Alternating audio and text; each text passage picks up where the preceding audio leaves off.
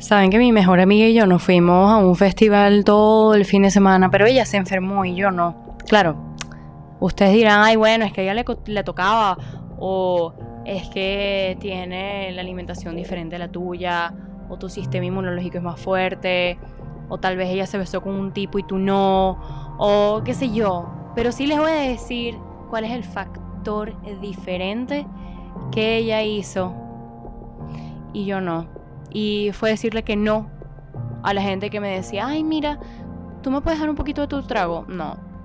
Ay, em, ella le decía a otros, dame un poquito de tu vape, dame un jalón. Y yo no, no fumo y si fumara, pues no me prestará absolutamente nada con nadie. No es que yo soy exagerada y ay, es que la vida es una, no sé qué, sino que prefiero precisamente que la vida es una y no me la quiero pasar enferma. Entonces, eh, yo siempre he sido un poco maniática con el tema de la saliva. Cuando estoy muy de cerca con alguien hablando, me desespero por el hecho de que sé que me puede salpicar la saliva en un ojo o hasta en la misma boca. Y eso me. No es que me da asco, sino que siempre pienso en. Ay, Dios mío, por favor, que la persona no tenga gripe. Te lo suplico. Entonces, esto es una de las cosas que pudiesen haber pasado. Claro, yo no usé tapabocas en el festival.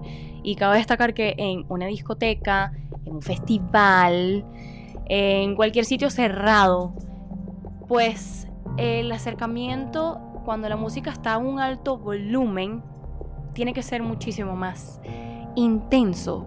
Y cuando este acercamiento es más pequeño, es más de cerca, valga redundancia, pues entonces tienes mayor predisposición a que te caigan gotas de saliva en la cara. Ay, Dios mío, Alejandra, eres demasiado exagerada. No te aguanto, no te soporto. Señores, es la realidad, es la cruda realidad.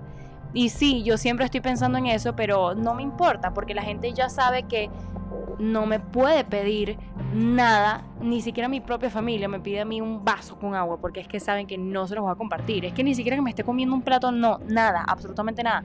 Cabe destacar que si estás con tu pareja en el festival y este tiene un vape y lo comparte con los demás, tú no estás haciendo nada. Si esa persona lo comparte, porque tú al final te estás compartiendo todo cuando te des besos con él. Cabe destacar que también la alimentación influye, las vitaminas, cómo sea tu rutina, tu vida diaria, tu descanso y todo lo demás. Entonces, para terminar, cuando llegues a tu casa, yo sé que es un fastidio cepillarte los dientes, pero esto es lo mejor que puedes hacer luego de un festival por todos estos virus que pudieron haberte llegado a tu sistema y además siempre terminando con un enjuague bucal, con cloruro de acetilperidino. Ese es mi favorito. Muchísimas gracias por escucharme y nos vemos en otro episodio de Conoce tus encías.